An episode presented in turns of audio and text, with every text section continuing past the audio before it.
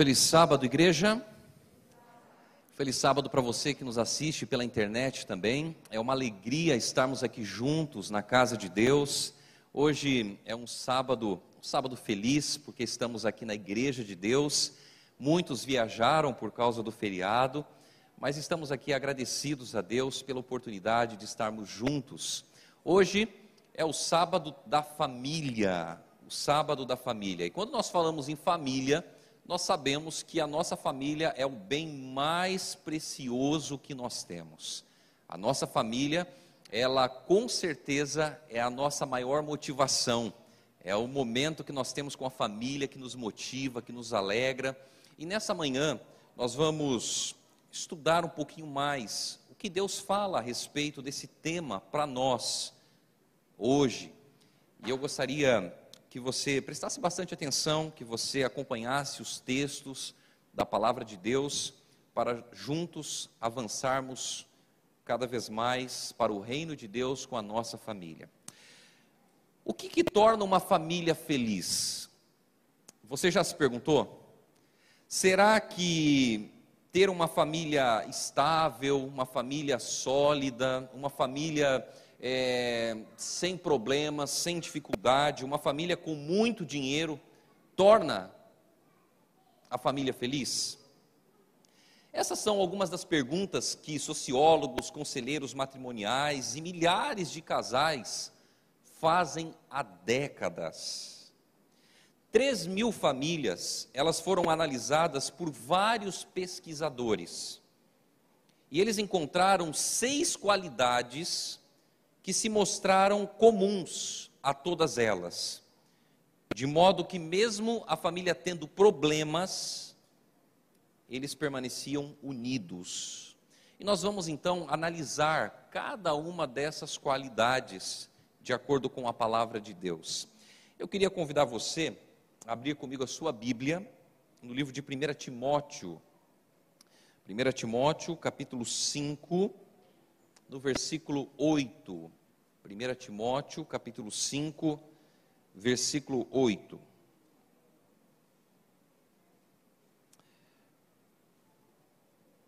Primeira Timóteo, capítulo 5, versículo 8. Lemos assim: Ora, se alguém não tem cuidado dos seus, e especialmente dos da própria casa, tem negado a fé e é pior do que o descrente. Olha só como essas palavras são fortes. A Bíblia diz que nós precisamos cuidar dos da nossa casa, da nossa família. E se nós falamos de Jesus, se nós testemunhamos de Jesus, o primeiro exemplo que nós precisamos dar é dentro do nosso lar, é dentro da nossa casa, com a nossa família. Então, não adianta nós sermos boas pessoas se não formos boas pessoas dentro do lar, dentro da casa. Mas a primeira qualidade que nós encontramos aqui é a questão do compromisso. Os membros da família, eles precisam ter compromisso uns com os outros. E como nós estamos vivendo hoje os nossos dias? Nós estamos vivendo hoje num contexto, obrigado, irmã. Nós estamos vivendo num contexto onde as famílias, elas estão o quê? Elas estão vivendo de qualquer jeito, de qualquer forma. Então, o pai não tem compromisso com os filhos, os filhos não têm compromisso com os pais, a, a, a, esposa muitas vezes não tem compromisso com o marido, o marido não tem compromisso com a esposa. Então, o compromisso ele é fundamental e uns membros de uma família feliz, eles têm um sentido de compromisso. O que, que eles fazem? Eles valorizam a família, eles valorizam a unidade acima das suas necessidades individuais. E aqui está um problema muito sério, porque muitas vezes nós queremos mais atender às nossas necessidades individuais do que as necessidades da família. E o compromisso tem que estar ligado diretamente às necessidades da família. Nós vamos até o livro de Provérbios agora, e nós temos aqui um outro conselho importante. Provérbios capítulo 31, no versículo 10. Vamos lá até o livro de Provérbios, no capítulo 31, no versículo 10. Olha o que diz lá: Mulher virtuosa, quem a achará? O seu valor muito excede o de finas joias. Queridos, olha que interessante. Os membros de uma família sólida, eles se apreciam mutuamente. Eles vivem dando e recebendo expressões de apreço. Abraços, palavras carinhosas são comuns entre famílias que se amam, famílias em que se valorizam. Então, o marido valoriza a esposa, a esposa valoriza o marido, o casal valoriza os filhos. E sabe o que é mais interessante? O que é mais interessante é que essas famílias, elas evitam levantar a voz. E como é difícil, né? quando a gente fica nervoso, não é mesmo? Quando a gente fica bravo com alguma coisa, qual é a primeira coisa que a gente faz? É gritar, não é? É levantar a voz, é muitas vezes falar o que está dentro do coração. Só que muitas vezes, quando nós fazemos isso, nós magoamos as pessoas que estão ao nosso lado. Nós, muitas vezes, deixamos tristes as pessoas que nós mais amamos. E nós precisamos também ter humildade o suficiente para pedir perdão e para perdoar.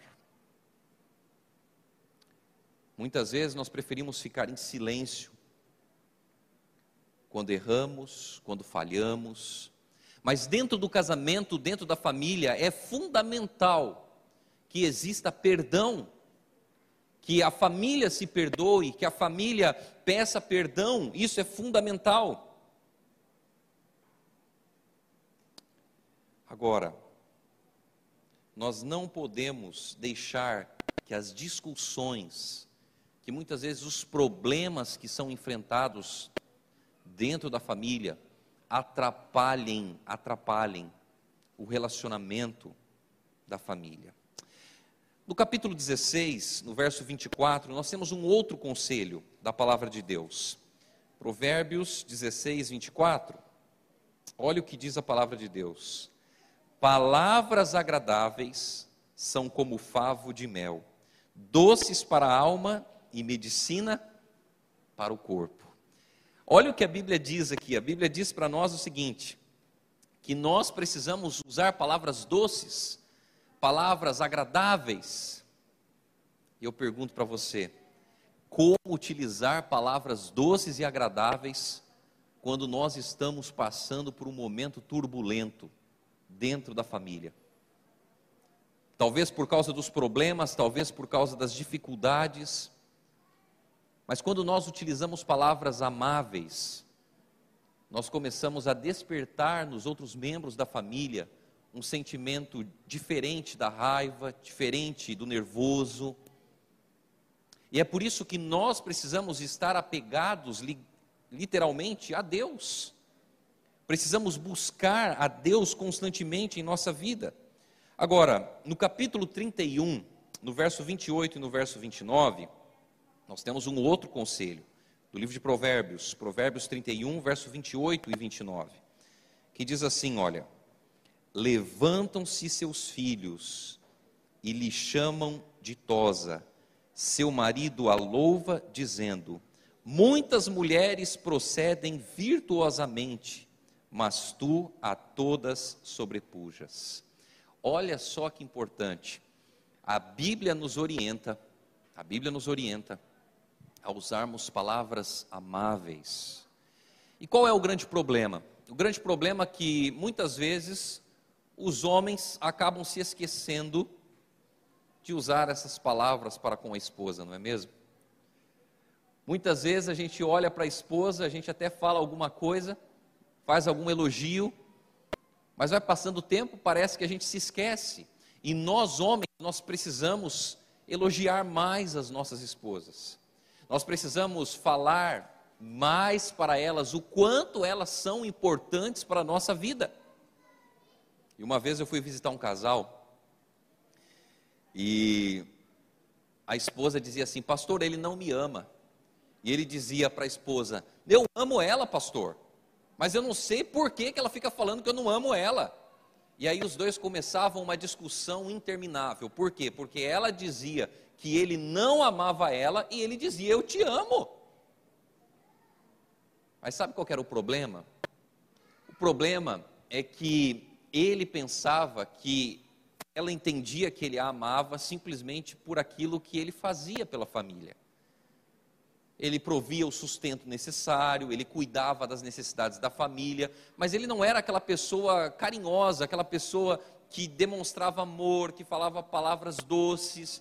E ela dizia: Ele não me ama, pastor ele não me ama. E esse é um problema, muitas vezes, dos, dos homens. Nós, homens, temos essa dificuldade, às vezes, de expressar o que nós sentimos. O homem, ele acha que demonstra amor por aquilo que ele faz. E a mulher, ela se sente amada pelas atitudes do marido e pelas palavras do marido. E esse é o grande desafio. Esse é o grande desafio, por quê? Porque os homens eles precisam falar um pouco mais, demonstrar um pouco mais. E as mulheres, elas precisam também entender um pouquinho essa dificuldade, né?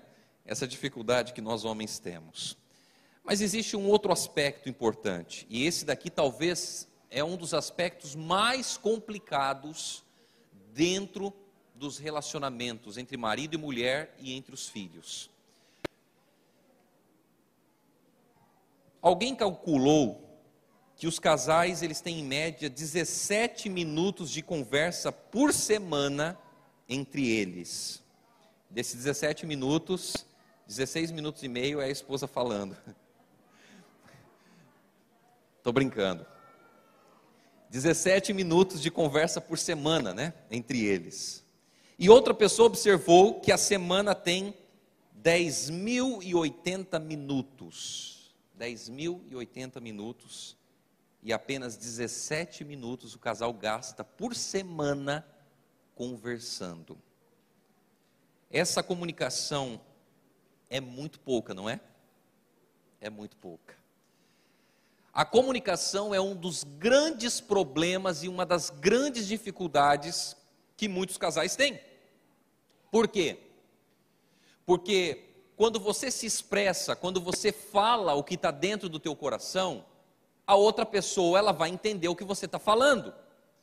Mas o marido e a mulher muitas vezes ele fica assim, não, ela tem que adivinhar o que eu estou sentindo. Ah, ele tem que adivinhar o que eu estou pensando. E aí o marido não fala nada, a esposa não fala nada, e ambos ficam esperando o quê? Uma atitude. Uma atitude.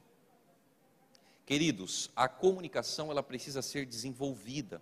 E para que haja uma compreensão, você precisa entender o seguinte, que você tem que expressar o que você gosta, o que você não gosta. Você tem que dizer em alto e bom som as suas dificuldades, os seus problemas, os seus sentimentos. Tem pessoas que guardam seus sentimentos para si.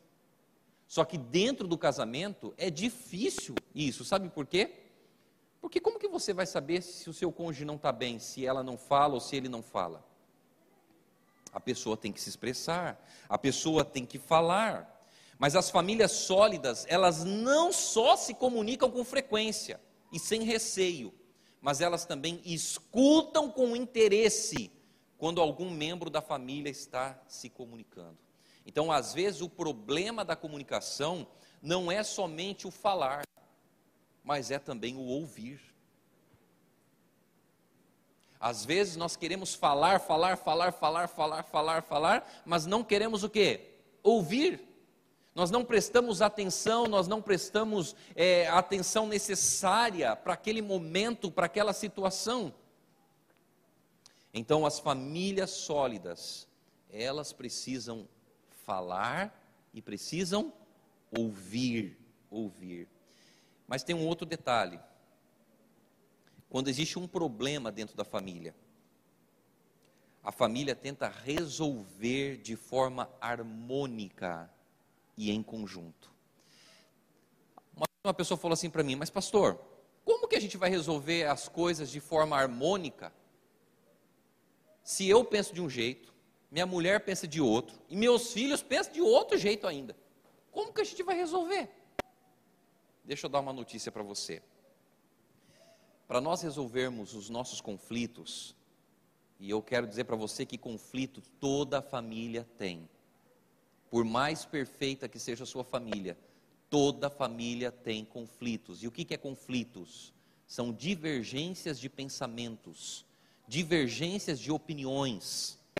Às vezes você foi criado de um jeito, e o seu cônjuge foi criado de um jeito totalmente diferente.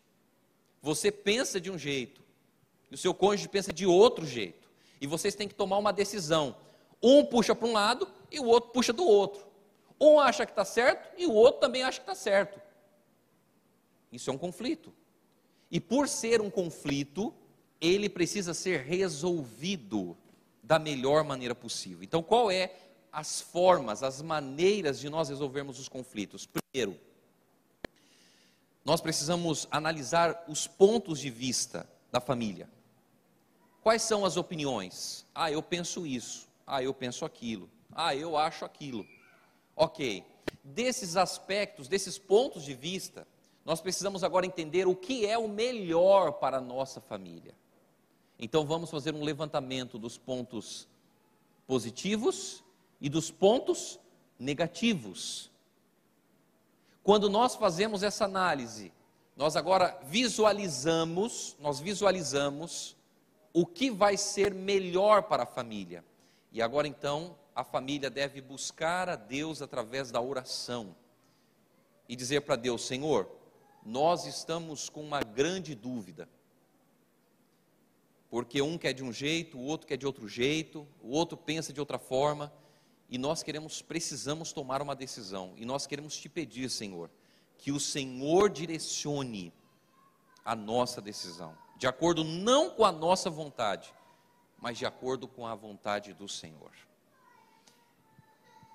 Quando a família entra em comum acordo nesse aspecto, todos os conflitos serão resolvidos. Todos. Agora, quando um tenta puxar de um lado e o outro tenta puxar do outro lado, só vai gerar mágoa, desentendimento, rancor, E esses são motivos pelos quais muitas famílias têm se desfeito ao longo do tempo. Muitas famílias estão se desfazendo porque, infelizmente, não conseguem administrar os conflitos internos dentro do lar, dentro da casa. Procure primeiro ouvir antes de falar. Procure primeiramente pensar no que a outra pessoa está falando. Não fique pensando o que você acha, o que você pensa, o que você quer, mas escute com atenção, ouça com atenção. E depois de ouvir, tente analisar o que você ouviu, tente pensar. Mas existe um outro aspecto também muito importante. fizeram uma pergunta para 1.500 crianças em idade escolar. E a pergunta era a seguinte: O que você acha que torna uma família feliz? A resposta mais frequente entre as crianças, sabe qual foi? Antes de dar a resposta, Existem alguns pais que pensam assim: ah, eu vou dar tudo que meu filho quer para ele, porque ele vai ser feliz. E os mais antigos pensam assim ainda: eu vou dar tudo que eu nunca tive para o meu filho, porque ele vai ser a pessoa mais feliz do mundo. Engano, pais. Sabe por quê? Porque o que as crianças mais querem não são os brinquedos que nós oferecemos a elas, não são os presentes que nós entregamos a elas mas o que elas mais querem de nós é o que nós mais temos dificuldade de oferecer para elas. Sabe o que? O nosso tempo. Passar tempo junto com as crianças. Esse é o nosso desafio, por quê? Porque nós estamos todos os dias lutando, todos os dias nós estamos querendo dar o melhor para os nossos filhos, e muitas vezes o que eles mais querem é brincar com a gente, é poder estar junto conosco, é poder ter a nossa atenção. E como é difícil isso como é difícil passar tempo e tempo de qualidade com os nossos filhos. Eu vou falar algo aqui importante, apenas para nós contextualizarmos a nossa sociedade hoje. Quando eu falo passar tempo com qualidade com os filhos, eu não estou falando apenas em brincar, mas eu estou falando também em instruir os nossos filhos nos caminhos do Senhor em ensinar para os nossos filhos as verdades a respeito da palavra de Deus. Mas como nós estamos vivendo hoje, a sociedade hoje, nossa, como que ela está hoje? O ideal seria, e isso nós podemos confirmar no Espírito de Profecia, que nos primeiros anos de vida, os primeiros anos de vida da criança, a mãe pudesse estar mais próxima da criança para poder orientar, para poder ensinar. E alguns podem perguntar: ah, pastor, mas a responsabilidade não é só da mãe. Claro que não, é do pai também. Mas eu falo da mãe, por que eu falo da mãe especificamente? A mãe precisa dar de mamar, muitas vezes, para a criança.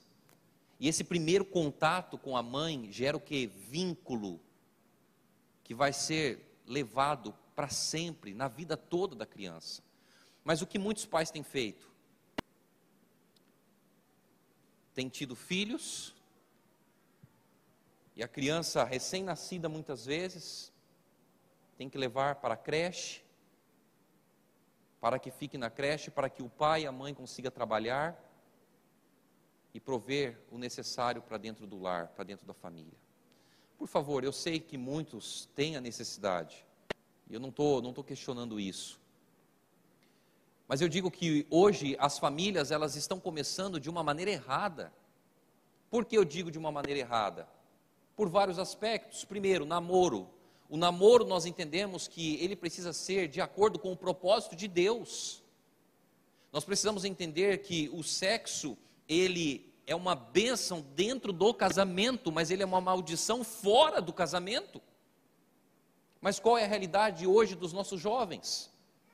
Muitos estão tendo uma vida ativa sexual fora do casamento. Muitas gravidez indesejadas. E muitas vezes, muitas vezes, os filhos, em vez de serem criados pelos pais, estão sendo criados pelos pelos avós. Nós estamos vivendo numa sociedade onde tudo parece que está sendo o quê? Invertido. Tudo está sendo invertido. Se nós obedecermos aos conselhos de Deus, querida igreja, não quer dizer que a nossa família não vai ter problema. Vai ter problema, vai ter dificuldades. Mas nós vamos sofrer menos. Nós vamos sofrer menos.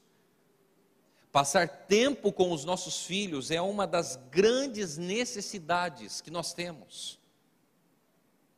E às vezes você pensa assim: ah, mas se eu trabalhar eu vou ganhar tanto. Mas e o que você vai perder muitas vezes em não ter aquele primeiro contato com os seus filhos? É lógico que cada pessoa tem uma realidade, um contexto, uma situação específica.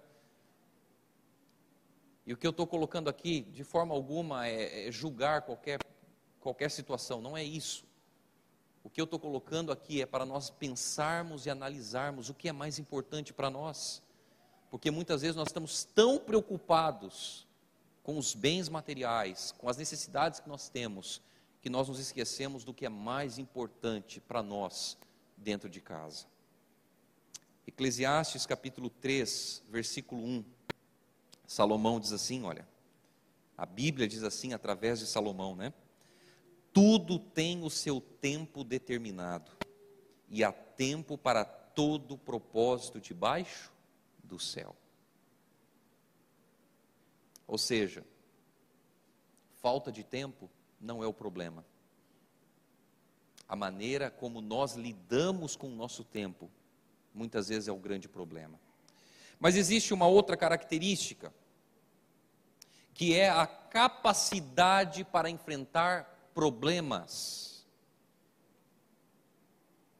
Quando há consciência, solidez, os problemas eles vão unir a família. Não vai separar a família, mas vai unir. A família vai buscar poder em Deus, forças em Deus para vencer as dificuldades, para vencer os problemas, e a união da família com Deus vai fazer a diferença.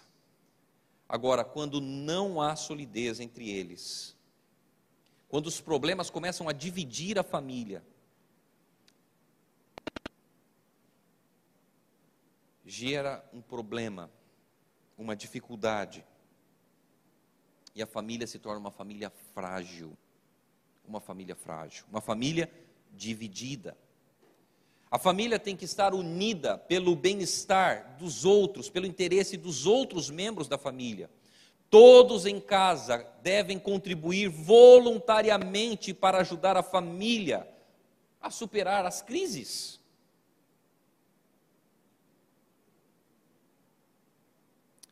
E aí, quando nós vamos para o livro de Eclesiastes novamente, no capítulo 4, no verso 9 ao verso 10, a palavra de Deus diz assim: olha, melhor é serem dois do que um, porque tem melhor paga do seu trabalho, porque se caírem, um levanta o companheiro. Ai, porém, do que estiver só, pois caindo não haverá quem o levante dentro do lar, dentro da família, precisa haver união. Um ajudando o outro, um ajudando o outro.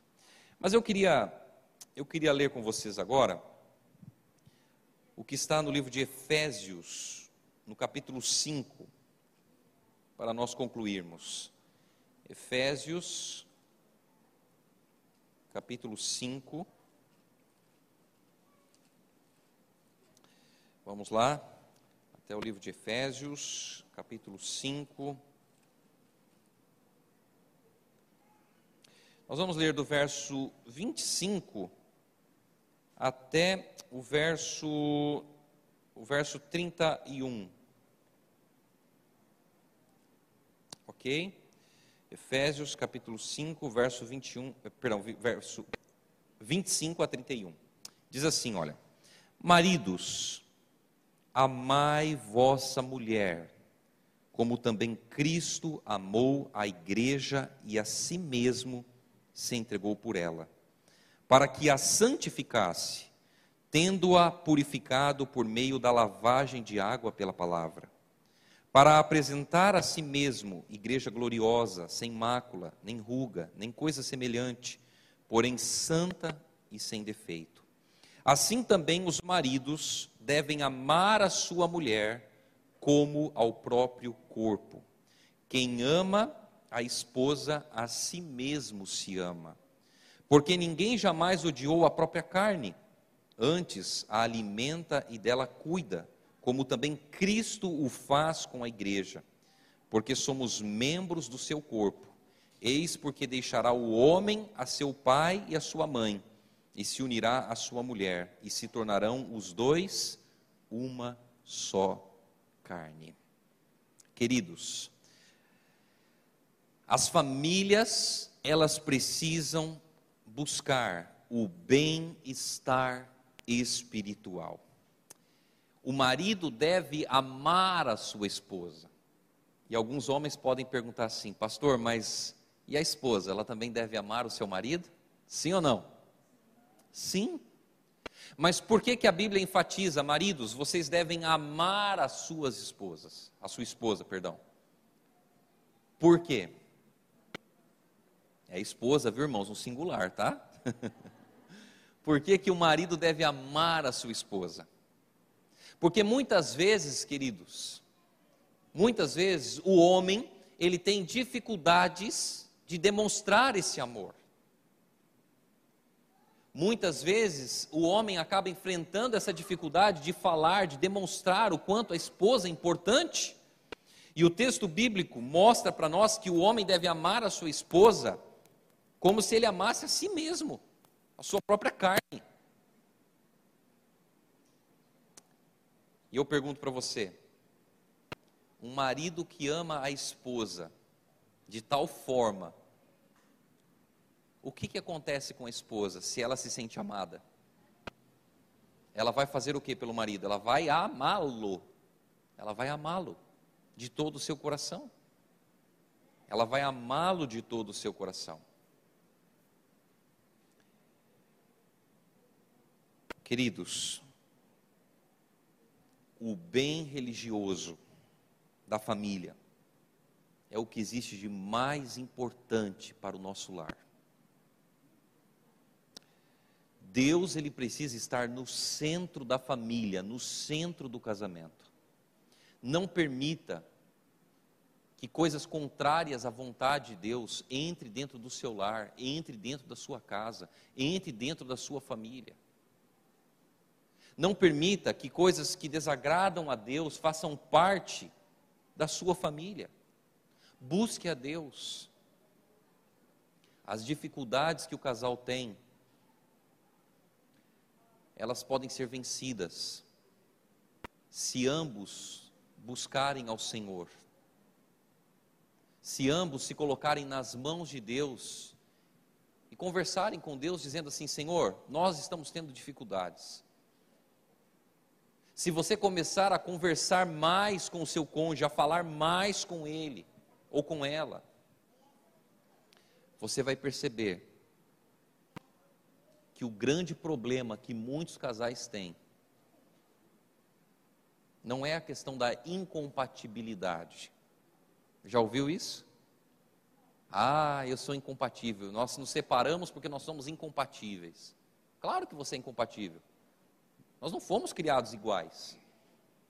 Fomos criados diferentes, com opiniões diferentes, com é, educações diferentes. O que torna um casal feliz é o seu comprometimento com Deus, o seu comprometimento um com o outro. O que torna um casal feliz é saber resolver os conflitos dentro do lar, dentro da casa. O que torna um casal feliz é depender de Deus todos os dias, é se envolver nas coisas de Deus o tempo todo. E quando Deus ele está no centro da nossa vida, ele está no centro do nosso casamento, o casal ele vai se fortalecer nas crises, porque estará unido com Deus e um com o outro. Queridos, que Deus nos abençoe, que nós venhamos olhar para a nossa família cada vez mais como o bem mais precioso que nós temos que nós venhamos dedicar mais tempo para a nossa família. E hoje é um dia propício para isso. Hoje é um dia para você estar ainda mais na presença de Deus, mas estar com a sua família. Estar ao lado da sua família. O sábado da família do pastor foi sábado passado, que a gente tem uma dinâmica um pouco diferente da de vocês. Mas sábado passado foi muito bom eu, minha esposa, as crianças, nós fomos fazer uma atividade diferente em meio à natureza. E como foi bom estarmos juntos, passar aqueles momentos juntos. Procure hoje tirar um tempo para estar com a sua família, com seus filhos, para buscar a Deus juntos, como família. E eu tenho certeza que nós receberemos as bênçãos de Deus dentro do nosso lar, dentro da nossa família. Que Deus nos abençoe. Vamos orar? Querido Deus, muito obrigada por mais esse culto que o Senhor nos deu, que o Senhor cuidou de nós e obrigada pelas famílias que o Senhor tem abençoado e cuidado até hoje. que o Senhor possa continuar cuidando de todas as famílias e ajudando a cada um a, fazer o que tem que fazer. Que o Senhor possa nos dar agora uma boa, é, uma boa ida das nossas casas e que possa é, estar conosco e esteja com a gente quando a gente sair. Em nome de Jesus, amém.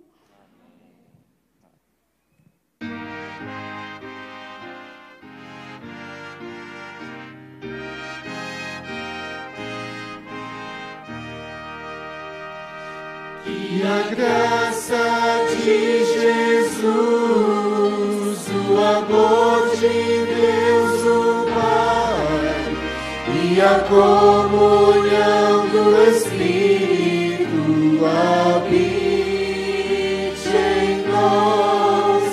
Que a graça de Jesus, o amor de Deus, o Pai, e a comunhão